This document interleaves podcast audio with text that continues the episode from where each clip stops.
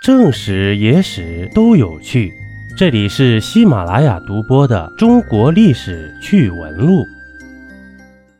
慈禧太后人生中最后的一天是如何度过的呢？慈禧这位老佛爷，一八三五年十一月二十九日，道光十五年十月初十出生了。一九零八年十一月十五日。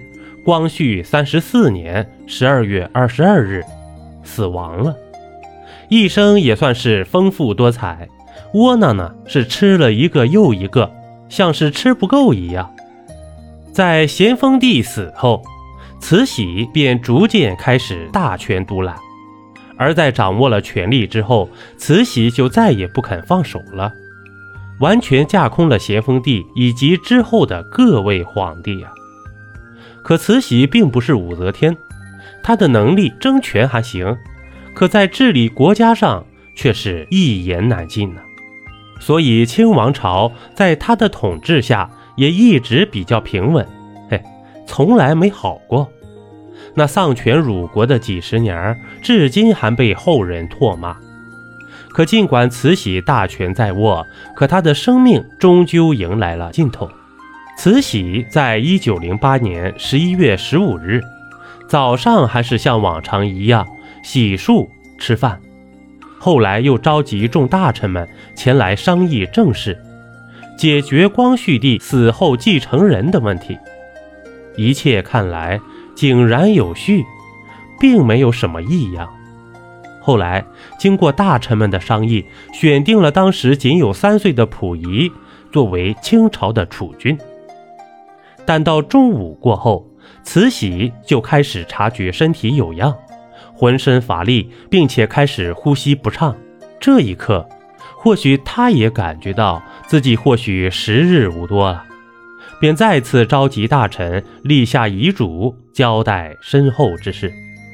然而，虽然当时慈禧已经是弥留之际。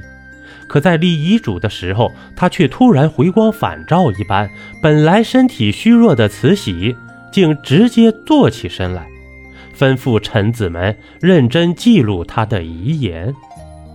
而他的遗言却让很多人出乎意料，他竟直言自己多年来的垂帘听政，其实并非自己所愿，而是非常时期的无奈之举。啊呸！而且他还规定，在自己死后，大清王朝不能允许后宫女子干政，更不能听信宦官，让宦官专权。后来在说完这些话之后，他立马又像泄了气的皮球一样，完全没了精神，再次躺倒在了床上。之后，他便开始昏睡，仅过了一刻钟之后，他便彻底的去世了。享年七十四岁，所以其实慈禧在生命的最后时刻，还是如往常一般处理政务的，并无任何奇观异象。可她竟然可以定下不准后宫参政这样的遗言，这倒是出乎很多人的意料吧？或许在她知道自己命不久矣时，也在反思自己的一生，也许也明白了。自己的一生真的做错了太多事情，可这又顶什么用呢？末了末了，还不是尘归尘，土归土了吗？一杯故事，一口酒，这里是历史绞肉机，我是金刚经。